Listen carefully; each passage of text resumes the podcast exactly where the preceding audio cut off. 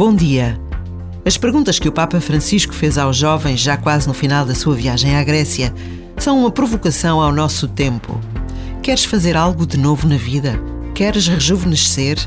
Não te contentes em publicar um post ou um tweet.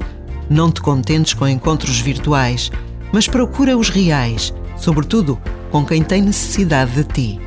Não procures a visibilidade, mas os invisíveis. Isto sim é ser original, revolucionário. Irmos à procura daqueles que ninguém vê e que tantas vezes vivem tão perto de nós, na família, no trabalho, no prédio onde vivemos.